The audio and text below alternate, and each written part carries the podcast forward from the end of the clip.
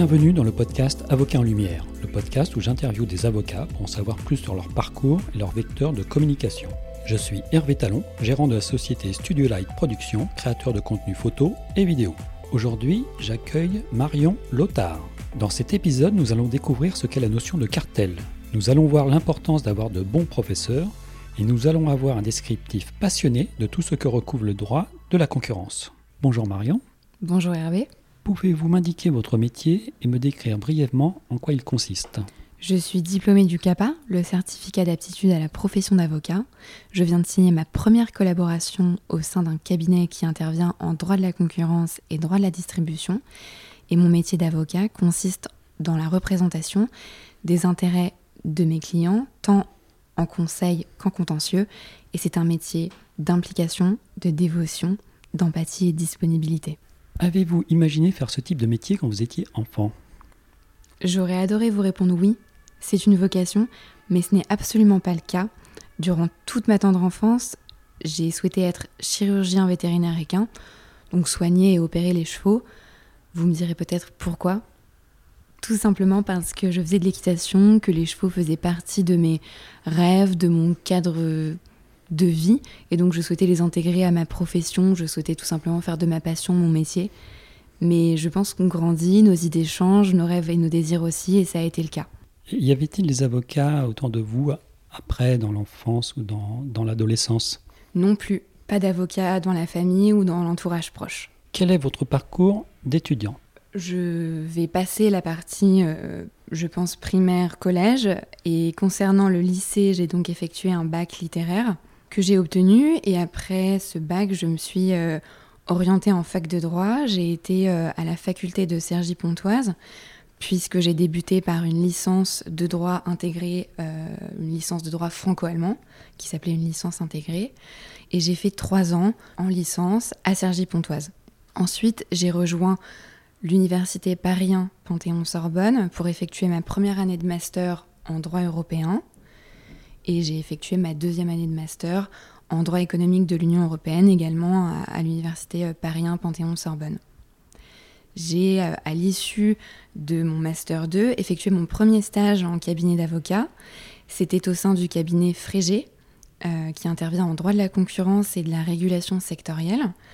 Et j'ai ensuite passé mon examen du CRFPA, pour le dire plus simplement, qui est l'examen du barreau, qui permet de rentrer à l'école des avocats. Et donc je l'ai obtenu et je suis entrée à l'école des avocats, qui est une formation en un an et demi avec six mois de cours théoriques et ensuite deux fois six mois de stage euh, au sein de cabinets d'avocats, d'entreprises, d'associations, etc. Et pour ma part, j'ai réalisé les premiers six mois de stage à Paris au sein du département droit européen et droit de la concurrence du cabinet Reed Smith. Et j'ai ensuite effectué les six derniers mois de stage de mon parcours euh, à l'école des avocats au sein du département concurrence du cabinet Bowmans en Afrique du Sud à Cape Town. Donc voilà pour euh, dresser mon parcours brièvement. Alors, y a-t-il eu un déclic pour orienter ce parcours, on va dire en deux temps, déjà pour l'orienter par rapport au choix des études juridiques et ensuite par rapport à votre euh, spécialité Alors je dirais qu'au lycée, je n'étais pas très impliquée dans mes cours. J'ai plutôt profité de cette période puisque je savais que je voulais aller en fac de droit et que je ne voulais pas faire de ces années euh, de fac des années où c'est euh, des années de fête ou où, j'allais profiter puisque je savais que je voulais réussir mes études de droit. Après, vous dire pourquoi le droit, je suis incapable, même en y ayant réfléchi euh, longuement, je n'ai aucune idée. Euh, mais ce que je peux vous dire, c'est que j'ai eu un vrai déclic pour euh, mon... J'ai eu un, déclic concernant mon, je dirais mon intérêt pour le droit européen. Quand j'étais en troisième année de licence, j'ai eu pour la première fois des cours de droit européen. Et euh, je trouvais ça vraiment fabuleux de découvrir ce qu'est l'Union européenne, quelles sont ses institutions, à quoi elles servent, et concrètement dans la vie de tous les jours, parce qu'on est quand même citoyen européen, à quoi nous sert l'Union européenne, quelles sont les règles qui peuvent nous toucher et qui sont euh, édictées par l'Union européenne pour faire simple. Et je trouvais ça très intéressant que cet ordre juridique très particulier s'intègre dans nos propres systèmes juridiques internes, et notamment le système juridique français. Et donc c'était c'est un attrait pour la particularité et l'originalité de cette union qui est l'Union européenne. Et c'est pour cela que j'ai décidé d'ensuite candidater au Master 1 droit européen de, de la Sorbonne, où j'ai été acceptée. Et ensuite, pendant ce, cette, année de, cette première année de master, j'ai eu des cours de droit de la concurrence qui étaient dispensés par Madame la professeure Catherine Prieto. Et ces cours étaient extrêmement passionnants. C'est une femme très originale, euh, très théâtrale, mais qui connaît son sujet et qui maîtrise le droit de la concurrence comme personne, qui sait l'enseigner et transmettre son goût et sa passion pour ce droit. Et c'était des cours euh, géniaux, c'était des moments extrêmement riches d'enseignement. Et donc c'est comme cela que j'ai su que j'avais en droit européen une préférence pour le droit de la concurrence européen et c'est pour cela que j'ai décidé ensuite euh, de candidater au master de droit économique de l'Union européenne, puisqu'on avait pas mal d'heures de cours qui étaient consacrées au droit de la concurrence. Et j'ai ensuite décidé tout simplement de d'essayer de réaliser un premier stage en droit de la concurrence et j'ai été euh, prise au sein du cabinet Frégé euh, et associée à l'époque. Avez-vous eu un mentor ou peut-être plusieurs dans, dans votre cas? Oui, alors je, ne, je n'ai pas un mentor en particulier, mais plusieurs personnes qui ont aidé et, qui m'ont orienté dans ce choix et dans ce goût que j'ai et dans cette passion surtout pour le droit de la concurrence. Tout d'abord, et je viens de la citer, Madame la professeure Catherine Prieto, qui est une femme, je le répète, en tout cas en tant que professeure, qui est extraordinaire, qui a une manière de dispenser ses cours qui est très particulière. Je, je me souviens qu'elle nous, elle nous transmettait des slides qui sont donc des des documents PowerPoint, si je peux dire, et ce n'était que des mots-clés. Et nous devions apprendre nos cours de droit de la concurrence euh, simplement en mots-clés, puisqu'elle souhaitait que. L'examen final était en fait une dissertation en mots-clés, et c'était très spécial, très spécifique, mais ça aide à construire un raisonnement et ça aide à se structurer dans son raisonnement juridique. Donc euh, voilà, c'est pour ça que je voulais la citer et lui rendre honneur dans, dans ce podcast. Et les autres personnes qui ont influencé ma carrière, si je peux dire en tout cas ma carrière d'étudiante, euh, c'est toute l'équipe euh, concurrence du cabinet Reed Paris. Et donc j'aimerais les citer aussi si c'est possible. Donc tout d'abord les deux associés qui sont Natacha Tardif et Marc Lévy, qui sont des associés à l'écoute, empathiques, gentils et surtout bienveillants, qui sont, un, qui, ils sont tous les deux un binôme de travail euh, extrêmement dynamique. C'est vraiment un moteur pour l'équipe. Et à l'époque, cette équipe était constituée de cinq collaboratrices qui sont Lucille Schneiweiss, Aurélie Serna, Audrey Augusto, Kouchbou Koumar et Aurore Boyel-Dieu. L'équipe est actuellement composée autrement, mais je les ai vraiment toutes les cinq euh, vraiment appréciées. Et si je peux euh, en particulier en citer une, c'est Audrey. Je ne sais pas si les coups de foudre professionnels peuvent exister, mais je sais que toutes les deux, nous fonctionnions en binôme et j'avais vraiment l'impression que notre duo de travail fonctionnait bien. C'est une femme euh, que je trouve totalement inspirante, qui est euh, juste dans ses raisonnements, qui sait rebondir, qui fait des liens avec beaucoup de disciplines juridiques et qui a une, une manière d'étudier et d'analyser les situations qui est vraiment passionnante. Donc voilà pour les personnes qui m'ont influencée, si je peux dire, et je leur rends honneur euh, ici. Auriez-vous des conseils à donner à, des étudiants qui, souhaiteraient un peu suivre euh, votre parcours d'une certaine façon? Alors oui, c'est un parcours long, riche mais long, et le stress et l'angoisse sont continuellement présents. Mais si je pouvais donner des conseils, je pense que c'est assez général, il faut être extrêmement persévérant, il faut être déterminé, il faut savoir avoir de l'ambition et ne pas avoir honte d'avoir de l'ambition. Moi, je me souviens que quand j'étais au lycée et que je disais à mes professeurs que je souhaitais être avocat, c'était un lycée de campagne. Mes professeurs me regardaient avec des grands yeux en me disant pour faire du droit, il faut aller à Paris, euh, il faut s'accrocher. Alors que je trouve qu'il faut plutôt encourager les jeunes et leur dire tu peux être ambitieux, c'est ok. Si tu as les moyens, alors donne-toi les moyens, suis cette voie et tu vas y arriver. Donc l'ambition, c'est un moteur pour moi et également pour ceux qui sont dans leurs études de droit déjà, je leur dirais qu'il faut garder la tête froide, Parce que généralement, par exemple, moi je me souviens pour mon cas personnel, lorsque j'arrivais au partiel, donc ce sont les examens de fin de semestre, j'arrivais totalement angoissée. Je connaissais mes cours sur le bout des doigts, mais j'étais totalement angoissée. Et devant ma copie, parfois, j'avais l'impression de rien connaître. Donc en fait, il faut garder la tête froide, se dire qu'on a appris, qu'on connaît notre sujet, et il faut savoir le restituer, et surtout structurer son raisonnement. Donc voilà mes conseils pour ceux qui ne sont pas encore dans le droit ou qui ont déjà commencé. Vous avez fini vos études et vous n'avez pas encore prêté serment. Pouvez-vous m'expliquer votre situation?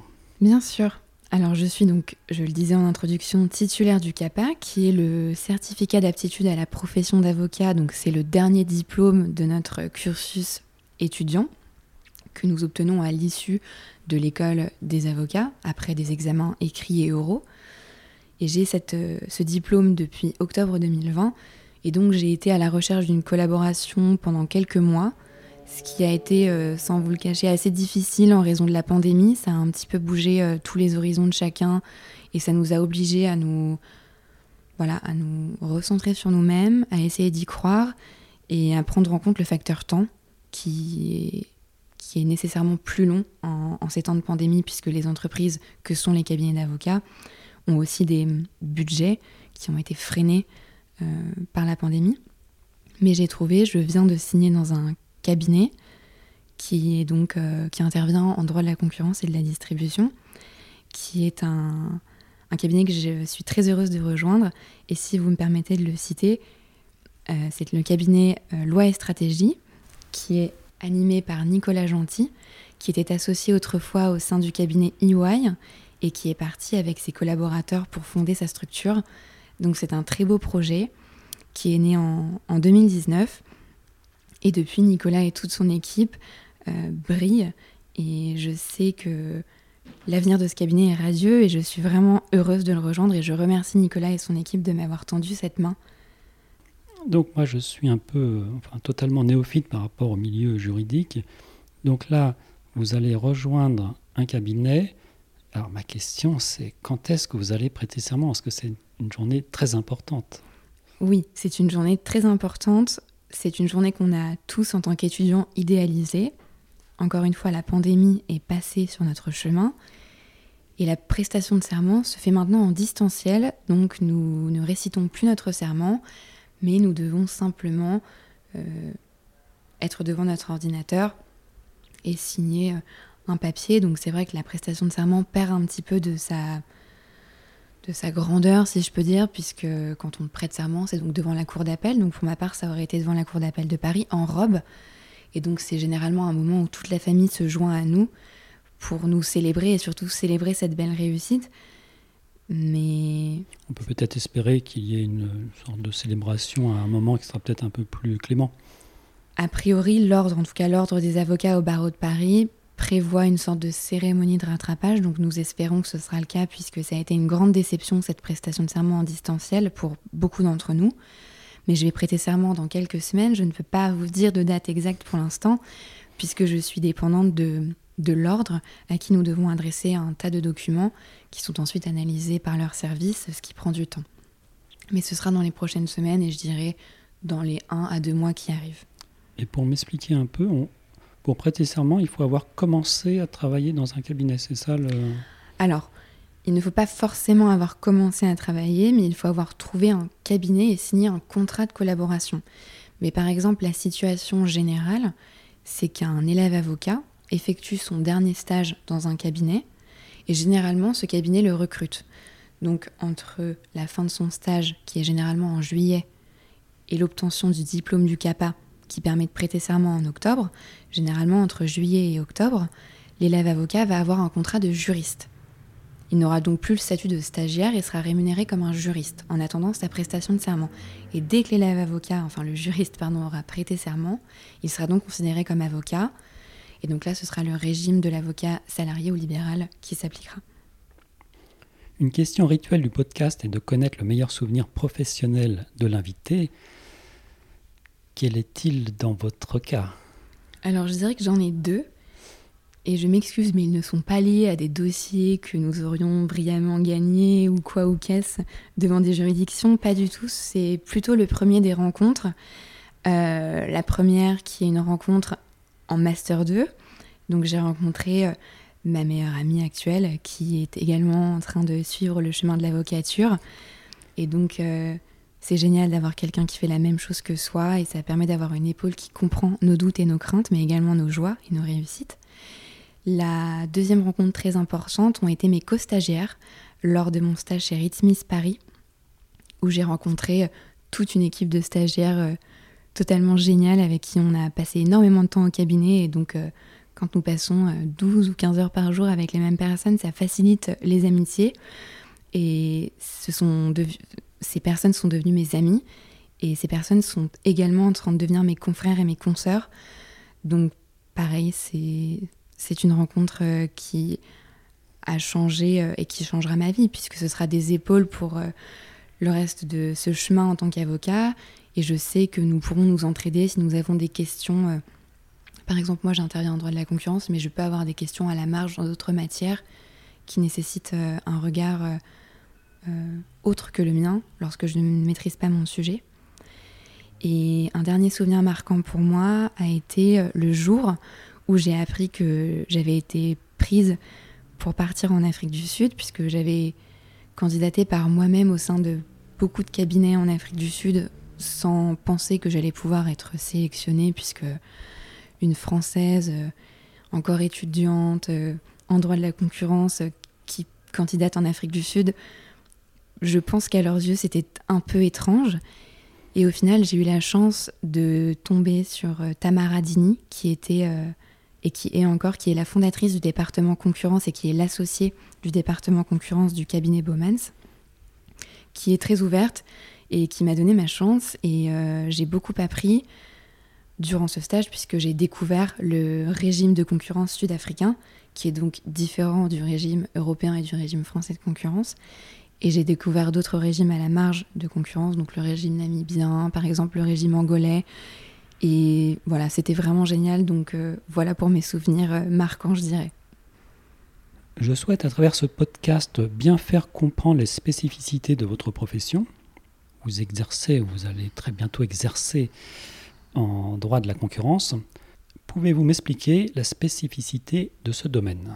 Avant d'expliquer la spécificité, j'aurais aimé, si vous me le permettez Hervé, d'expliquer ce qu'est le droit de la concurrence, tout simplement parce que c'est vrai que je pense que peut-être que nos auditeurs ne maîtrisent pas forcément ce paramètre. Donc tout d'abord, ce que je voulais plutôt expliquer, c'est que concurrence, quand on revient à l'étymologie latine du mot, veut dire courir avec. Donc la concurrence, c'est pouvoir exprimer ses mérites dans une course. Euh, la concurrence, c'est donc un moyen pour les entreprises de faire valoir leurs mérites sur les marchés. Le droit de la concurrence, il est là pour permettre aux acteurs, donc aux entreprises, de faire valoir leurs mérites sans entrave. Mais parfois, certaines entreprises, grâce à leur pouvoir de marché, vont vouloir entraver les mérites d'autres entreprises. Donc cela va créer des entraves ou des distorsions de concurrence. Le droit de la concurrence est là pour cela, pour garantir le bon fonctionnement des marchés. C'est l'objectif premier, garantir un fonctionnement, je dirais, sain des marchés, parce que le but final est le bien-être du consommateur. Puisqu'effectivement, pour vous donner un exemple, si des entreprises s'entendent sur un marché, elles vont figer le marché, elles vont empêcher par exemple de fixer des prix libres, elles vont empêcher l'innovation, elles vont empêcher de créer de nouvelles gammes de produits, et donc le consommateur, qui est l'utilisateur final des produits, va être lésé. Donc le droit de la concurrence est là pour cela, pour protéger les marchés dans le but de favoriser le bien-être du consommateur. Il faut bien voir que si on n'avait pas de droit de la concurrence, l'économie serait totalement cartélisée. Et je voulais justement peut-être expliquer comment est né le droit de la concurrence. Il faut savoir que on a remarqué dès l'Antiquité qu'il y avait une lutte contre les coalitions et les monopoles. Et euh, le droit de la concurrence que nous avons actuellement, il est tout simplement né aux États-Unis à la fin du 19e siècle. Pour ceux qui connaissent, il est né euh, du Sherman Act, qui est connu comme la loi antitrust parce qu'à l'époque, il fallait lutter contre les conglomérats d'entreprises dans les secteurs de l'acier, du pétrole et de la banque. Donc en fait, cette loi s'opposait aux pratiques commerciales qui restreignaient la concurrence, Alors comment? Tout simplement, cette loi interdisait à une entreprise qui détenait un monopole de s'en servir et de l'utiliser pour contrôler un autre secteur. Donc le droit de la concurrence est apparu comme cela aux États-Unis. C'était de l'antitrust comme on l'appelle. En Europe, donc dans l'Union européenne, c'est en 1951 avec le traité CECA, euh, qui est le traité qui institue la communauté européenne de charbon et d'acier, que l'on retrouve les premières traces de droit de la concurrence. Puisqu'en fait, le charbon et l'acier à l'époque étaient des, secteurs stratégiques d'après-guerre, et il fallait pouvoir contrôler ces secteurs pour qu'aucune entreprise, notamment en monopole, ne se l'accapare. Enfin, les règles que l'on connaît, je dirais les règles modernes de concurrence, on les retrouve dès le traité de Rome en 1957. Donc en fait, grâce à l'Union européenne, nous avons une politique de concurrence qui est harmonisée. Et ce qui est une spécificité pour répondre à votre question du droit de la concurrence, c'est que nous avons un niveau européen de droit de la concurrence qui irrigue tous les systèmes juridiques des États membres. Donc nous avons un niveau européen de concurrence qui va venir irriguer les systèmes juridiques de tous les États membres. Donc nous, en droit français, nous avons des règles de concurrence tant européennes que françaises. Donc voilà une spécificité, si je peux dire, du droit de la concurrence. Ensuite, peut-être pour ceux qui se demandent, qu'est-ce qu'englobe le droit de la concurrence? Qu'est-ce qu'il y a dans cette matière? Qu'est-ce que ça comprend? Alors j'ai essayé de faire un, court résumé des matières que l'on pouvait retrouver parce qu'en fait le droit de la concurrence est un carrefour de plein d'autres matières. Tout d'abord on rencontre le droit des contrats puisque des acteurs économiques qui souhaitent, nouer des relations commerciales vont conclure un contrat. Donc le droit de la concurrence comprend le droit des contrats. Ensuite le droit de la concurrence comprend aussi le droit de la distribution. Pourquoi? Tout simplement parce que le droit de la distribution, ça organise une fonction vitale. C'est-à-dire que ce droit permet aux producteurs, via les distributeurs, de proposer leurs produits et leurs services. Ensuite, on retrouve aussi le droit de la franchise, qui organise les relations franchiseurs-franchisés. On retrouve également le droit des pratiques restrictives. Je vais passer ce pan qui est un peu compliqué peut-être. Vous pouvez redire le nom? Le droit des pratiques restrictives. Donc par exemple, je vais vous donner un exemple. Je ne sais pas si vous connaissez ce terme mais les juristes le connaîtront sûrement, la rupture brutale des relations commerciales établies. Pour vous donner un exemple, deux opérateurs économiques, donc deux entreprises, qui sont dans une relation commerciale, par exemple depuis 10 ans, et un des opérateurs va décider, pour une raison quelconque, par exemple financière, de décider de mettre fin au contrat, par exemple sans préavis, sans prévenir son l'opérateur qui est en face, donc son partenaire commercial. Et donc ça, c'est une pratique restrictive de concurrence. Donc c'est un exemple euh, de pratique restrictive, il y en a d'autres, mais je vais peut-être passer pour donner des exemples plus parlants à nos, auditeurs. Le droit de la concurrence, c'est aussi le droit de la régulation sectorielle. Alors qu'est-ce que c'est? Il y a des secteurs en droit français qui sont régulés, et en droit européen aussi d'ailleurs, qui sont régulés. Donc je vais vous donner un exemple, le secteur des transports, des télécoms, des médias, pour n'en citer que quelques-uns. Pourquoi ces secteurs sont régulés? C'est parce que c'est des secteurs qui étaient actuellement sous monopole, donc monopole de l'État. Et donc les règles de concurrence s'appliquent à ces secteurs, mais elles s'appliquent de manière différenciée par rapport à d'autres euh, secteurs de l'économie et à d'autres marchés. Le droit de la concurrence, c'est ensuite le droit des pratiques anticoncurrentielles. Alors qu'est-ce que c'est? Ça, je pense que ça va parler à nos auditeurs. C'est le droit des ententes et des, des, abus de position dominante. Donc je ne sais pas si vous savez ce qu'est une entente, et ça répond d'ailleurs à une de vos questions suivantes c'est aussi ce qui est appelé cartel. Ce sont tout simplement deux ou plusieurs entreprises qui vont s'entendre et coordonner leur comportement sur un marché pertinent, un marché donné, pour par exemple se répartir les marchés, s'entendre sur les prix. C'est pour ça que vous avez utilisé le terme cartelisé. Exactement. et les ententes sont strictement prohibées. Alors certaines formes d'ententes sont strictement interdites, notamment les ententes sur les prix, puisque cela fige le marché et, et ne permet pas à, d'autres opérateurs qui voudraient par exemple pénétrer un marché de, pouvoir rentrer sur ce marché. Cela fige le marché pour les consommateurs qui n'ont plus de choix. Cela, cela empêche d'innover puisqu'il n'y a plus de raison d'innover puisque de toute façon les prix sont fixés donc il y aura forcément des consommateurs pour les acheter. voilà, c'était un exemple. Et le droit des pratiques anticoncurrentielles, qui est donc du droit de la concurrence, comprend aussi les abus de position dominante. Un abus de position dominante, c'est une entreprise qui a une position dominante sur un marché donné et qui va en abuser. On ne citera pas de nom. On ne citera pas de nom, mais je pense que cela peut parler à tout le monde. Chacun connaît actuellement des moteurs de recherche, c'est puissant. Oui, les opérateurs dominants que sont les GAFA notamment. Euh, le droit de la concurrence, c'est aussi le droit des concentrations. Donc je pense que chacun sait ce, ce que c'est qu'une fusion d'entreprises. Donc ce sont deux entreprises qui vont se rapprocher. Et parfois, tout simplement, ce rapprochement va poser des problèmes de concurrence. Et enfin, le droit de la concurrence, c'est aussi le droit des aides d'État. Alors euh, pourquoi? Eh bien tout simplement parce que parfois, les États vont décider d'aider certaines entreprises qui sont en difficulté économique et cela peut créer des problèmes de concurrence puisque cela va favoriser une entreprise au détriment d'une autre. Et l'actualité, à cause de la pandémie, donne un bon exemple.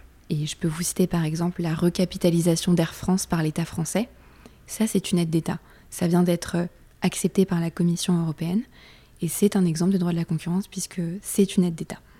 Donc j'espère ne pas vous avoir perdu puisque je sais que c'est assez complexe.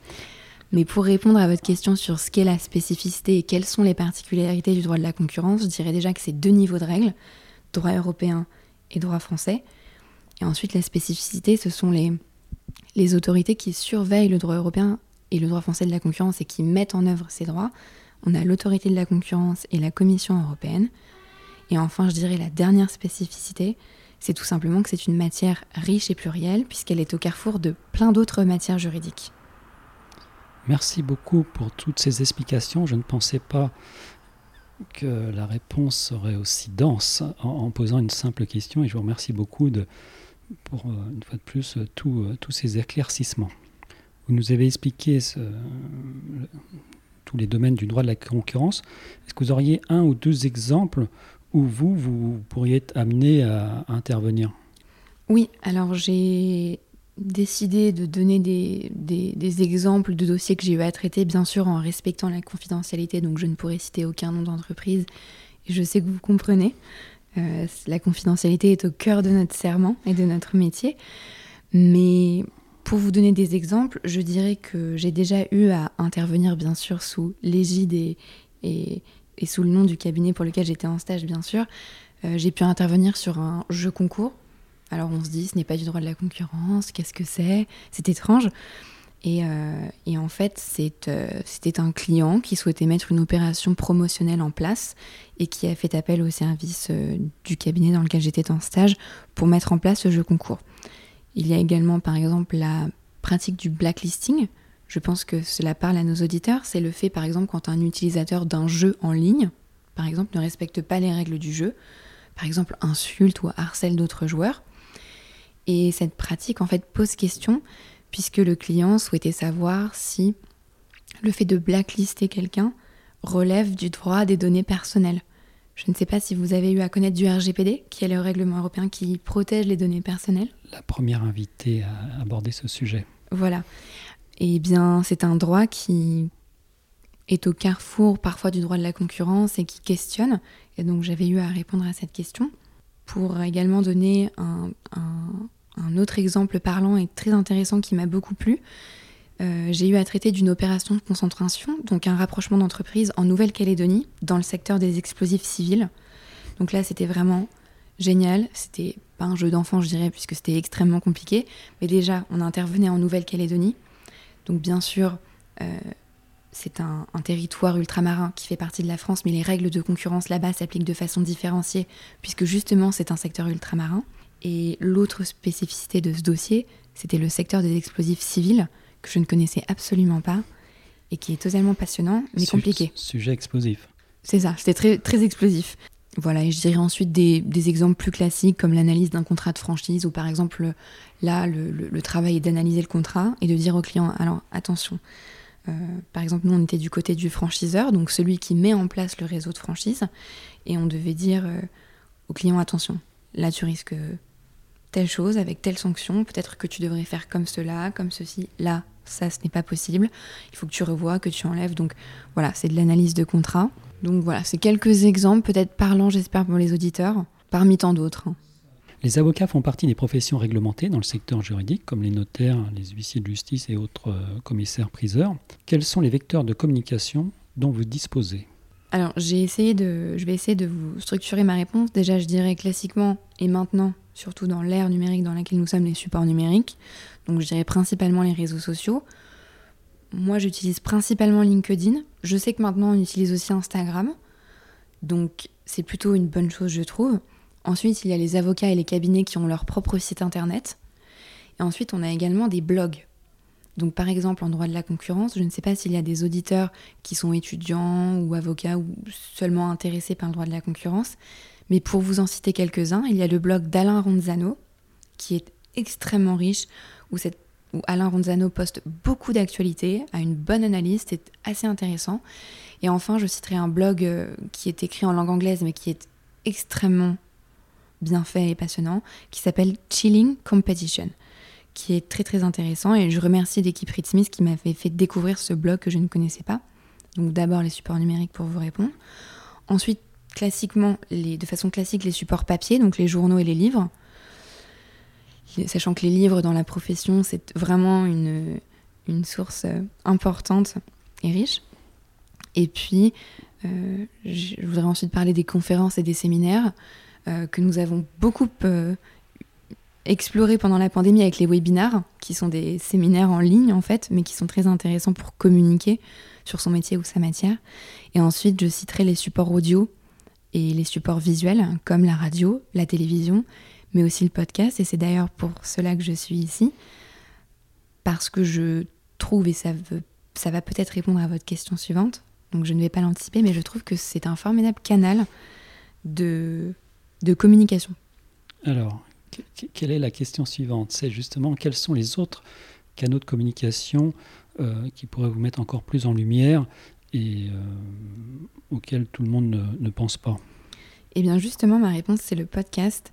Alors, pas pour vous mettre en lumière, mais simplement parce que c'est une, c'est une, c'est un chouette format, parce qu'en fait, on n'a pas, nous n'avons pas à lire le support sur lequel le, le podcast est, puisqu'en fait, il s'agit d'écouter. Donc, on peut l'écouter partout, on peut l'emporter partout avec soi, l'arrêter, le reprendre. Je trouve ça très pratique. Et ensuite, peut-être parce que entendre la voix de quelqu'un, la façon de s'exprimer est peut-être rassurant ou pas du tout, donne confiance ou pas du tout. Et en fait, ça donne une première impression de la personne, qui peut être bien sûr une première impression qui est mauvaise puisque la personne sera différente dans la réalité. Mais je trouve que ça permet une proximité et c'est très utile. La langue française est partie intégrante de votre métier. Il y a maintenant un petit rituel dans ce podcast pour chaque invité c'est de connaître le mot ou l'expression peu usité que vous appréciez tout particulièrement.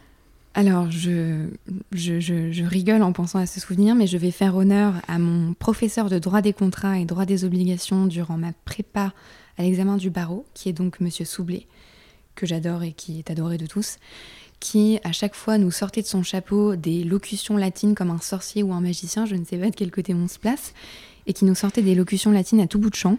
Mais il y en a une qui est très, utile pour les étudiants et les avocats que, que nous sommes et que je vais devenir, qui est donc euh, la locution suivante Specialia generalibus dérogante, qui veut dire le spécial déroge au général. Et en fait, dans notre métier, dans le droit, les règles spéciales dérogent toujours aux règles générales. Toujours. C'est un principe qui ne souffre d'aucune exception. Et donc, c'est très utile et pour les étudiants, pour les avocats, pour tout le monde. Et j'adore cette locution, cette citation, et elle me fait penser à Laurent Soublé, et je rigole en y pensant, et c'est un chouette souvenir. À l'inverse, y a-t-il un tic de langage à l'oral cette fois-ci que vous n'appréciez euh, pas beaucoup? Alors j'ai essayé de chercher. Je ne dirais pas qu'il y a un tic de langage que je n'apprécie pas, puisqu'on en a tous et on essaie tous de faire de notre mieux pour les enlever. L'idée, c'est d'essayer de s'améliorer et de voir euh, finalement où on, on pêche un peu pour, pour essayer de se rattraper un peu. Exactement. Je dirais simplement qu'en tant que juriste, futur avocat ou avocat, il est important que le client comprenne et maîtrise le sujet, l'enjeu, les risques et la réponse à sa question. Et donc je pense qu'il est extrêmement important que lorsque l'on s'adresse à un client qui est non juriste, il faut parler un langage qui n'est pas juridique pour que le client comprenne. Et certains avocats disposent d'un langage très soutenu, avec un vocabulaire très compliqué, et parfois c'est difficile de suivre. C'est un conseil qu'il faut s'appliquer à nous-mêmes, bien sûr, en premier. Vos propos ont été extrêmement clairs. Euh, on vous connaît un petit peu plus. Si l'on souhaite prendre contact avec vous, euh, comment fait-on? Tout simplement sur LinkedIn. Et si je pouvais rajouter un dernier mot, je vous remercie et je suis honorée d'avoir été l'invité de cet épisode. Je vous remercie chaleureusement et c'est un grand plaisir ce sont toujours des échanges enrichissants et j'espère que les auditeurs euh, apprécieront également et j'ai hâte d'avoir leur retour. C'est moi qui vous remercie beaucoup.